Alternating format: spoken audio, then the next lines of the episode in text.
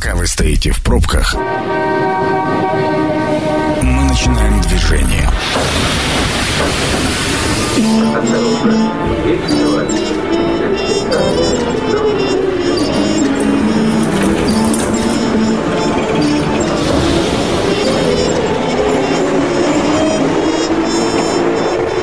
Метро. Главные темы Красноярска.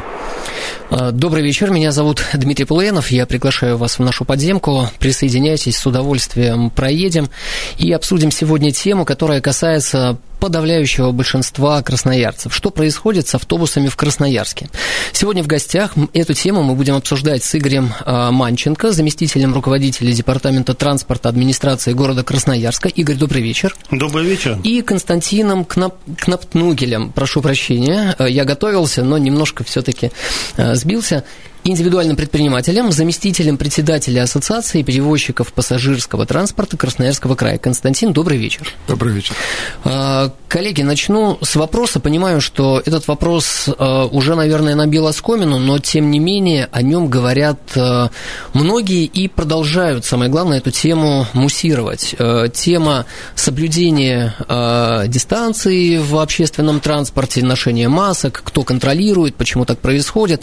И в социальных сетях соцсетях все чаще, ну, наверное, нет, по сравнению с началом, с прошлым годом реже, но э, все еще активно обсуждают раз, э, различные ситуации, особенно когда есть ограничения на посещение э, общественных мест, мероприятий, э, ношение масок и контроль э, штрафуют в определенных местах, то вот по мнению многих красноярцев в автобусах контроля нет э, и вообще с этим проблема. Хотел бы услышать ваше отношение э, человеческое, профессиональное к этому вопросу. Игорь, если можно, начнем с вас. Что думает власть по этому поводу? Ну, я маленько не соглашусь, в том числе, что нет контроля. На сегодняшний день, это, наверное, уже с апреля месяца и по настоящее время, ежедневно работают сотрудники Департамента транспорта, МКУ Красноярск Транс совместно с сотрудниками полиции и Роспотребнадзора по соблюдению как экипажами водителей, водителей кондуктора масочного режима, так и непосредственно с пассажирами. Значит, э, осуществляем мы рейдовые мероприятия, в том числе и на конечных пунктах. На конечных пунктах проверяется э, дезинфицирующее средство, а непосредственно на линии это уже как экипажи взаимодействуют. В том числе носит ли маску экипаж, это водители кондуктора, еще раз повторюсь, а также пассажиры. Если выявляются факты такие, сотрудниками полиции составляют сотрудниками полиции составляются административные материалы. Игорь, а владеете цифрами? Какое количество постановлений было выписано, штрафов? А, значит, на сегодняшний день порядка 80 протоколов сотрудниками полиции составлено. За все время? За все время. Кажется, немного. Ну, смотрите, дело в другом, что э, одно дело жестко наказывать угу. пассажиров. Другое дело, еще и вести разъяснительную ведь беседу с ними ведем. И многие пассажиры, они маску носят, но они ее носят где? Либо они ее носят в кармане, либо они на подбородке. Да. И видя, когда заходят контролирующие органы, соответственно, одевается маска на лицо, и с ними проводится беседа. Потому что, ну, формально наказать уже невозможно. Константин, Значит, вы наблюдаете изменения в поведении пассажиров? Сознательность выросла? Ну, конечно, на сегодняшний день у нас большое количество, э, первое время было а именно конфликтов, э, часто пассажиры шли именно на конфликт в том плане, что не хотели одевать маски, доказывали, что они не обязаны, на сегодняшний день, конечно, это количество намного меньше. То есть это бывает даже реже, это единичные случаи, угу. вплоть до того, что, вы помните, даже несколько раз мы там, наши перевозчики останавливали а, маршрут, э, либо, точнее, транспортное средство, и ждали, пока этот человек либо выйдет, либо приедет полиция и заберет его. То есть сейчас практически ну, таких конфликтов громких нет уже. Вы сейчас в прямом эфире и можете попросить э, горожан э, что называется, не терять бдительность, если это еще актуально, а наверняка актуально. Да нет, я бы хотел бы обратиться просто э, ко всем э, пассажирам с точки зрения, что это есть некая обязанность. И здесь ни водитель, ни кондуктор не виноват за то, что он требует это, это правило. Есть определенные законы, которые нужно исполнять. Нравится, не нравится, но их нужно исполнять. И это один из тех моментов, которые ну, мы должны его исполнить. А, возможно, это сохранит кому-то жизнь, может быть, кто-то кого-то убережет от болезни, от каких-то проблем и так далее и тому подобное. Но одеть маску на сегодняшний день это не трудно, это ну, легко, и, в принципе, мы, может, уже даже многие привыкли к этому и одеваем автоматически, когда заходим там, в торговые центры или в какие-то общественные места. Поэтому, конечно, это... Мы, мы хотел бы сказать одно, что мы потеряли очень много э, персонала именно в первую э, волну и во вторую тоже, когда вот эти конфликты проходили, э, наши кадры, они просто увольнялись, они не хотели работать в таком негативе, угу. и мы э, много людей потеряли именно не из-за того, что они не хотели работать, а из-за того, что просто они устали от этой работы, от этого негатива, что каждому надо что-то доказать.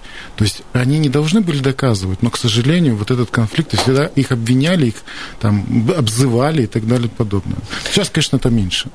Спасибо вам, коллеги, за э, откровенный ответ. И я предполагаю, ожидаю, что на следующий вопрос вы э, также развернуто и объективно ответите, а вопрос непростой. Тариф 30 рублей. Вопрос решенный уже или нет? Есть ли понимание, когда цены будут изменены? Константин. Вы знаете, э, вот иногда бывают так, такие вещи, когда из контекста вытащили э, текст. Угу. Вот в данном моменте времени это было именно такое. То есть э, никто не говорил о том, что э, тариф будет поднят в ближайшее -то даже время. Было сказано, что ситуация тяжелая, и мы как раз прорабатываем моменты. Возможно, это будут, э, я не там могу сейчас ошибиться дословно, возможно, это будет некая там помощь от города, там в виде субсидий мы обратимся, либо это может быть мы обратимся в тариф. На сегодняшний сегодняшний день никто из перевозчиков не обращался а, в Министерство тарифной политики на изменение тарифа. То есть услышали звон? Нет, да, это получилось каким-то образом, что когда это сказали, то есть там, ну, по ПХ сказать, что вот, если вот будет так, мы к осени будем вынуждены обратиться, если угу. будет ситуация не изменится. Но на сегодняшний день очень трудно прогнозировать. Вы видите, что в городе, да не только в городе, да и в России, да, ситуация меняется очень кардинально. То есть мы на сегодняшний день идем к тому, что э, жизнь нормализуется реализуется и выходит там, на ну, то определенные моменты, мы определенно чувствуем некие проблемы а, в отрасли. То есть, когда мы, мы выходим из этой проблемной, э, проблемного промежутка времени, у нас есть определенные проблемы, тоже как у перевозчиков. И, к сожалению, не все перевозчики смогли выйти там достойно и, и полноценно из, этого, из этой проблемы.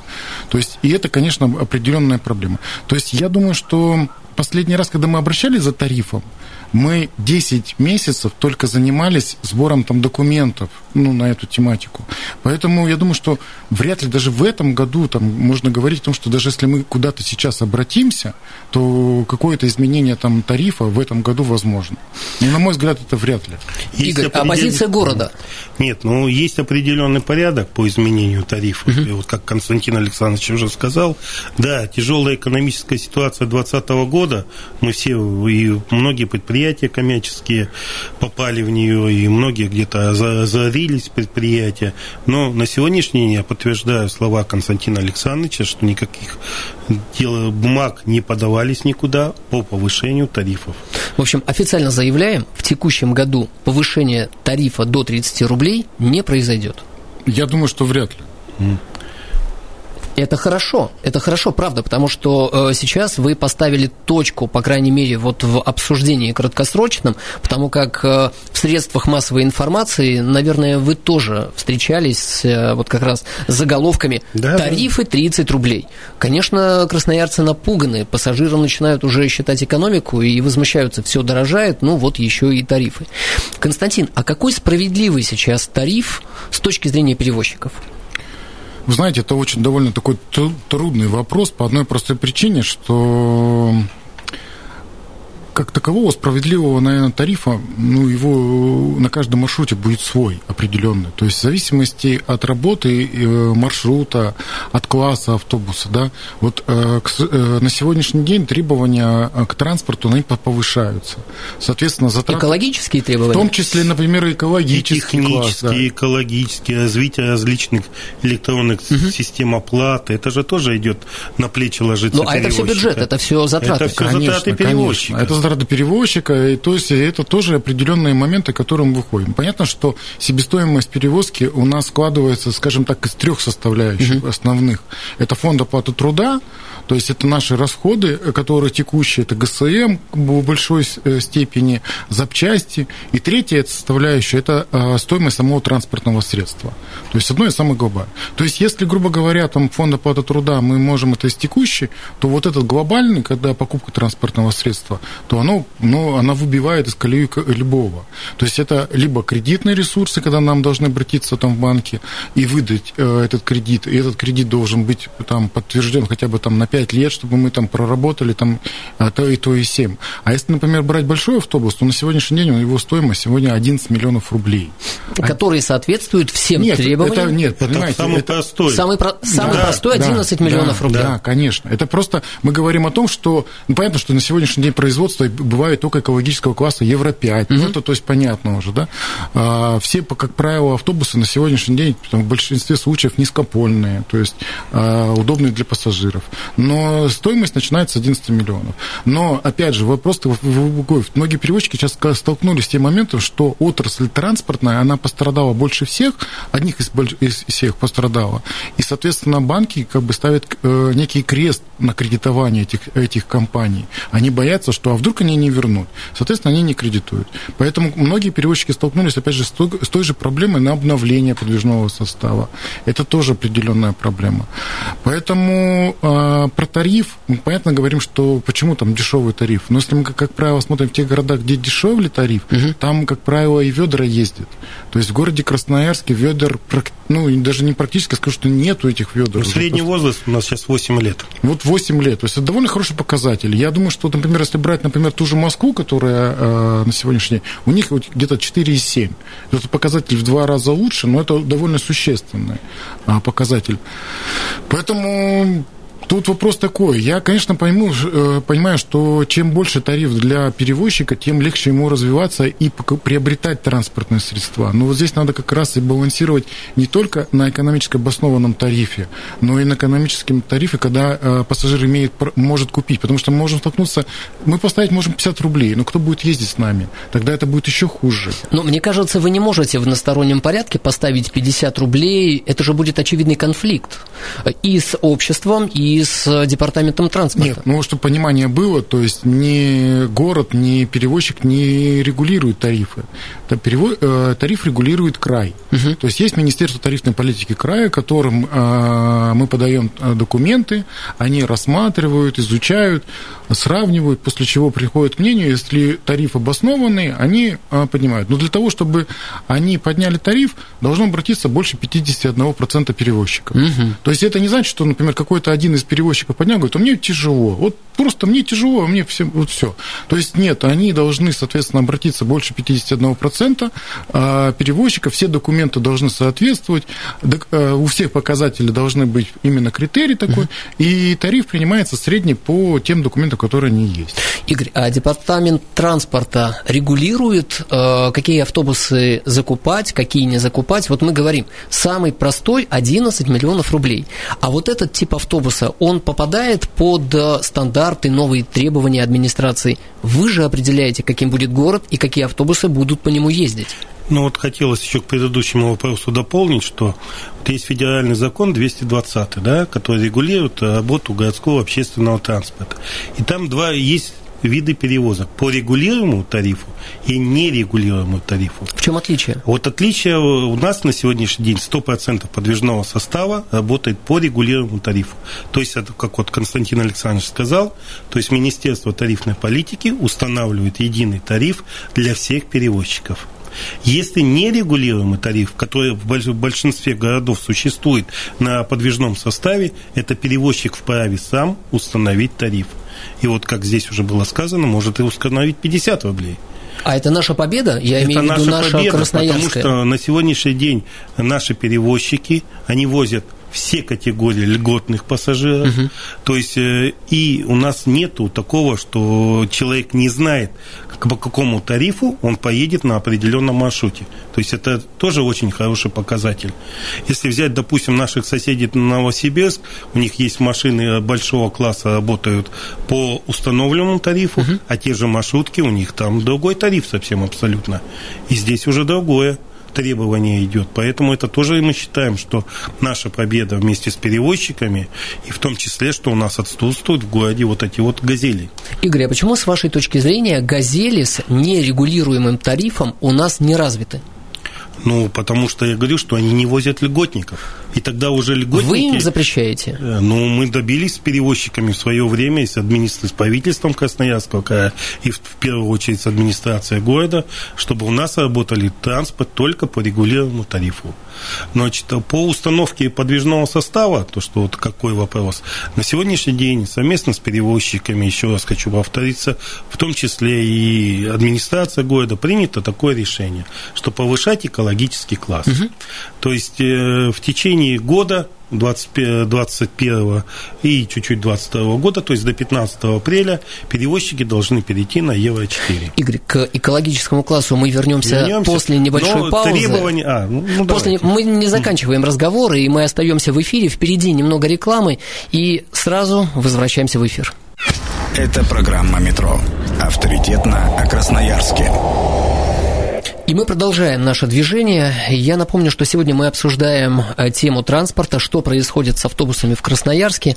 И э, в гостях сегодня Игорь Манченко, заместитель руководителя Департамента транспорта администрации города Красноярска. Игорь, добрый вечер. Добрый вечер. И Константин Кнампнугель, индивидуальный предприниматель, заместитель председателя Ассоциации перевозчиков пассажирского транспорта Красноярского края. Константин, добрый вечер. Добрый экологичность, требования э, администрации к перевозчикам. В чем выражается? Это какие-то документальные обязательства, которые вы выдвигаете перевозчикам, или просто договоренность, что автобусы ниже такого класса не покупать?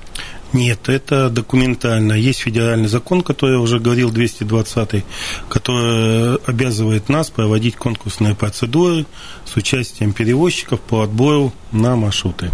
Соответственно, первый мы провели, это 16 год, 2016 год, но это было первое. И вот в течение вот 2021 года. Мы проводим конкурс, уже практически отыграли их, и наши требования однозначно, как я уже сказал, в течение до 15 апреля 2022 года все перевозчики должны перейти на Евро-4. При этом хотелось бы уже ответить, что у нас 8 маршрутов работает от транспортными средствами Евро-4 и Евро-5 только. Угу. То есть это тоже хороший показатель. А также в обязательном порядке, чтобы на маршрутах работали транспортные средства, предназначенные для перевозки маломобильных групп населения, в том числе инвалидов-колясочников. Игорь, а хватает ли сейчас э, автобусов на маршруты, чтобы полностью закрывать потребность и делать передвижение по городу комфортным? Автобусов хватает. Тогда следующий вопрос. Вдогонку. Оптимизация маршрутов. Об этом тоже много говорят э, слушатели, красноярцы. Э, почему происходит оптимизация, и, может быть, вы что-то другое вкладываете в это определение? Ну, оптимизация вообще, как по слову, да, это большой какой-то объем работы, которая вот в 2008-2007 году проводилась полностью оптимизация маршрутной сети, где практически все маршруты при были изменены. Угу. На сегодняшний день идет так называемая корректировка маршрутной сети, исходя из состояния перевозчиков, то есть э, вот эти вот требования к подвижному составу, которые предъявляемые, ряд перевозчиков не в состоянии будет выполнить, поэтому они не могут его обслуживать, э, маршруты, допустим, да. В связи с этим, чтобы не пострадал э, наш пассажир, принимается решение об изменении, внесении изменений в ряд каких-то схем, чтобы пассажиры имели возможность поезда. Вот конкретный вопрос. Сейчас, одну секундочку, Константин. В Красноярске вводят новый автобусный маршрут номер 21. Он заменит 20 маршрут. Зачем понадобилось менять один маршрут на другой? здесь Константин, тогда, э, да. Ну вот я бы хотел дополнить еще вопрос, то, что не сегодняшний день корректировка вводится, она должна постоянно. Маршрутная сеть, как я уже говорил, она это живой механизм. Угу. Это живой организм, который передвигается. Люди постоянно меняют свои дислокации, куда там где-то открываются заводы, появляются новые микрорайоны, открываются новые дороги, и в том числе изменяется э, корреспонденция.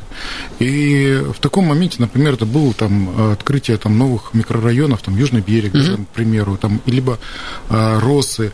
Э, точно так же там есть, например, сегодняшний день проблема там белых росов, что нужно сделать новую дорогу. Как только дорога появится, соответственно, изменится тоже ряд маршрутов. Николаевский мост запустился. Точно так же у нас э, было очень много э, просьб, когда запустили, вспомните, 91-й, да, что были корреспонденции из свободного в сторону Покровки, угу. э, изменения. То есть на сегодняшний день 21 маршрут это тот же самый 51 маршрут, с одной стороны, который э, идет из той же точки в ту другую точку, только он минует центр и идет только через Покровскую гору. Он как раз связывает, э, именно связывает э, свободный э, с Покровкой, именно чтобы идти через центр. Во-вторых, э, центр на сегодняшний день тоже много пытаются освободить от дизельных автобусов и запустить туда больше э, количество именно автобусов электротранспорт. Угу. 51-й, опять же, в точке э, дублировал очень много э, именно с троллейбусами. Э, и этот троллейбус седьмого маршрута, который шел именно практически один в один с 51 маршрутом. Где ну, сейчас в будет... какой-то части. То есть, а, в какой? ну, маршрут же целиком не пересекается. Смотрите, а корреспонди... если корреспонденции брать люди, которые ехали далеко в сторону свободного, угу. они, они пересаживаются на 21 а, Я понял. Те, которые люди ехали в центр, они доезжают на троллейбусе то есть непосредственно которые используются. Угу. Сейчас количество троллейбусов э, в связи с выходом на 51-м будет добавлено э, время, и пассажиропоток тут будет просто будет перевезен. А, во-вторых, 51-й а, постоянно а, именно как раз вот эти гонки, которые были, присутствовали из-за конкурентов, уже которые наложение было по 80, по 90 процентов, они присутствуют. Но с другой стороны, появляется другая корреспонденция, которой никогда не было, когда люди могут, минуя центр, опять же, приехать на свободный. Что гораздо быстрее что, опять же, это будет тоже непосредственно. А, и, и, конечно, вот эти все моменты, они идут корректировочные, и они должны происходить в городе. Потому что, ну, все равно, я вот точно понимаю, что через какой-то промежуток времени мы все-таки созреем, и где-то, может быть, какие-то корреспонденции появятся через Николаевский мост, который будут там, тот же, например, Октябрьский район связать с Бобровым блоком, угу. да? То есть мы сейчас должны ехать там через центр как, когда-то, но я думаю, что мы тоже к этому придем. А, может быть, другие моменты корреспонденции. Ну, а если мы вот останемся в этой схеме, ну, представляете, как это все было бы остаться в схемах 90-го? Да вообще, остаться на текущих позициях, это значит не развиваться и не учитывать вновь созданную транспортную инфраструктуру. Туда же тоже нужно каким-то образом людям добираться. Но мы же с вами понимаем, что любые изменения – это всегда первая реакция недовольства со стороны Согласен. пассажиров. Согласен. Но я даже могу сказать другое, что вот у нас на сегодняшний день начинается застраиваться бывшая там, территория комбайнового завода. Да. Да? То есть понятно, что когда этот спальник вырастет, то есть его нужно будет вывозить. Соответственно, корреспонденция оттуда точно так же нужно будет менять. И это тоже нужно будет где-то добавлять, где-то убавлять. Но эти люди откуда-то приехали, значит, где-то где там уйдут. где-то уйдет ну, да. корреспонденция, они тоже изменятся.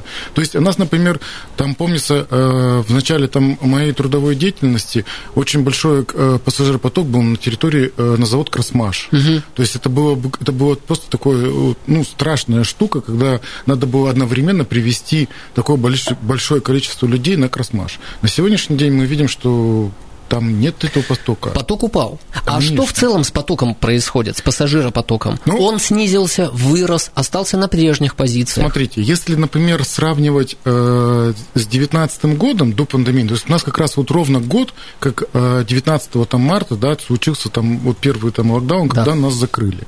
То есть, если э, брать март 2020 года, мы вышли на эти позиции. Но мы вышли позиции, потому что как раз тогда пассажиропоток резко упал, угу. э, и мы вышли но на пассажиропоток 2019 э, года мы близки. Примерно где-то, что мы уже к 90% подошли. Это же означает, что жизнь возвращается, жизнь возвращается в обычное русло. Пассажиры конечно, возвращаются да, конечно, к нам. Мы да. увеличиваем подвижной состав. Конечно, да. Это да. то, что говорит о том, что как бы мы начинаем уже там меньше, потому что, в принципе, первые позывы были всегда избегайте транспорта, не ходите туда, не ездите, пользуйте такси, по, по, по возможности не ездите на общественном транспорте. Это тоже, конечно, сыграло свою большую роль, когда люди начали избегать э, в каком-то месте общественный транспорт. Вот э, можно сказать, что э, появился такой внутренний вид спорта э, кинь камень в перевозчика. И тарифы поднимаете, и э, автобусов нет, и, в общем, э, не впихнуться. Константин, можете сейчас назвать э, ваши основные причины, чтобы их услышали красноярцы, пассажиры, с которыми вы живете, а они о них не знают? Это не оправдание, это Нет, чтобы было понятно. Проблемы, конечно, ваши основные проблемы. Ну, вот смотрите, то есть э, основная на сегодняшний день проблема, э, которая у нас присутствует, это как раз же это наши сотрудники. То есть на сегодняшний день дефицит кадров, дефицит кадров, дефицит это кадров. очень жесткий. Это следствие пандемии. Смотрите, конечно, это большое следствие пандемии. Смотрите, получилась какая ситуация. То есть, если, например, э, в марте 2020 года, то есть там э, в марте мы выпускали там у нас было 1800 машинодней, угу. то есть мы выходили, точнее в марте 2019 года, то к, к, апрель, э, к, в апреле 2020 года мы уже выходили на 400 машин дней. То есть было очень большое сокращение. Во-первых, вот это было большой момент. Второй момент, э, надо принять, что э, нашей отрасли порядка 30, там, 35% работает иностранцев. Угу. Эти иностранцы тоже улетели, а границы закрылись. Соответственно, Вернуться обещали? Но пока, видите, не вернулись. Соответственно, как бы это тоже определенный момент. Второй момент, то, что когда опять же, этот локдаун случился, а многие наши кадры уходили на таксомоторные компании, то есть именно в такси, в развитие такси. Это тоже случилось. Третье, э, мы поймали как раз это масочный режим, когда из отрасли уходили из-за негатива и просто уходили лишь бы что-нибудь куда-нибудь далеко. В тишину. В тишину, да. То есть, соответственно, грубо говоря, э, в октябре, там, в ноябре у нас была тоже там тяжелая ситуация. Это была в городе, была вторая волна, болезни. То есть, и тогда пассажиропотоки только мы где-то в декабре начали восстанавливать именно э, количество машин на маршруте. Видите ли вы перспективы? Улучшения ситуации? Вы знаете, э, кризис первый, второй, третий, девятый, двадцатый, это все пройдет. Жизнь остается, она, она все равно будет как бы куда бы ни делось, все равно мы выйдем на, на те цифры, которые необходимы. Игорь, к вам вопрос. А, ведь работа на перевозчиков и администрации – это всегда партнерство, как мне кажется. Да, это взаимодействие. Каким образом власть, администрация помогает перевозчикам преодолеть э, столь сложные времена? Ну, Какая поддержка? Во-первых, все решения, которые принимаются, да, мы сначала обсуждаем на рабочей группе, которая у нас создана в департаменте транспорта, в состав которой входят представители коммерческих перевозчиков, значит, департамента транспорта и депутатов Красноярского городского совета и общественного совета города Красноярск. То есть все вот эти решения, которые по корректировке маршрутной сети, внесению каких-то изменений в схему маршрута, они рассматриваются и смотрят в том числе в первую очередь это как будет удобно пассажирам, пассажирам неудобно, но и в том числе, как это будет экономически э, выгодно, невыгодно, я неправильно сказал. Целесообразно, как это справедливо, справедливо да? для перевозчика. Ведь можно сделать такую схему движения, через которую перевозчик просто технически не будет иметь ни пассажиров, да, будет определенно 100 человек ездить при них, но при этом перевозчик, он не будет иметь от угу. этого нести одни затраты, убытки, так сказать. И в конце концов прекратит существование. Поэтому все взаимодействия с перевозчиками, они налажены, и я думаю, что мы будем продолжать и дальше работать вместе, и идти в ногу со временем. Даже тот же подвижной состав, если взять, допустим, еще лет 10 назад, у нас работали автобусы по 30 лет и более, они неудобные были, некомфортабельные. На сегодняшний день, как я уже сказал, 8 лет средний возраст, это хороший, и мы стремимся увели... Э, сокращать года выпуска перевозка да, автобусов, и в том числе, я говорю, низкопольные, предназначены для перевозки маломобильных групп, экология. Это все идет и развивается. Перевозка на сегодняшний день, она лучше становится, чем еще 10 лет назад. Игорь, короткий вопрос с коротким ответом. Концепция э, администрации развивать партнерство с предпринимателями и перевозчиками частными или создавать свою сеть и свою систему транспорта, иметь свой передвижной состав? Ну, я считаю, что не надо это разграничивать, я так понимаю, муниципальный транспорт и коммерческий То есть баланс между тем и другим? Баланс должен быть практически ну, равный. Потому что ну, мы не делим коммерческий перевозчик или муниципальный. Перевозчики, они работают с нами все, и муниципальные, и коммерческие. И по тарифу возят у нас единому. То же самое, как я уже раньше сказал, и льготных пассажиров все – Коллеги, я искренне благодарю вас за сегодняшний эфир, потому что столь сложная тема, которая откликается у красноярцев, э, вы ее вместе со мной сегодня обсудили, и за это вам огромное спасибо. Игорь Манченко, заместитель руководителя Департамента транспорта администрации города Красноярска, и Константин Кнапнугель, индивидуальный предприниматель, заместитель председателя Ассоциации перевозчиков пассажирского транспорта Красноярского края. Спасибо вам огромное. Меня зовут Дмитрий Полуянов, это была программа «Метро», и программа программа «Метро» будет опубликована, как обычно, на сайте 102.8. Слушайте нас в онлайн. Станция конечная. Поезд дальше не идет. Просьба освободить вагоны.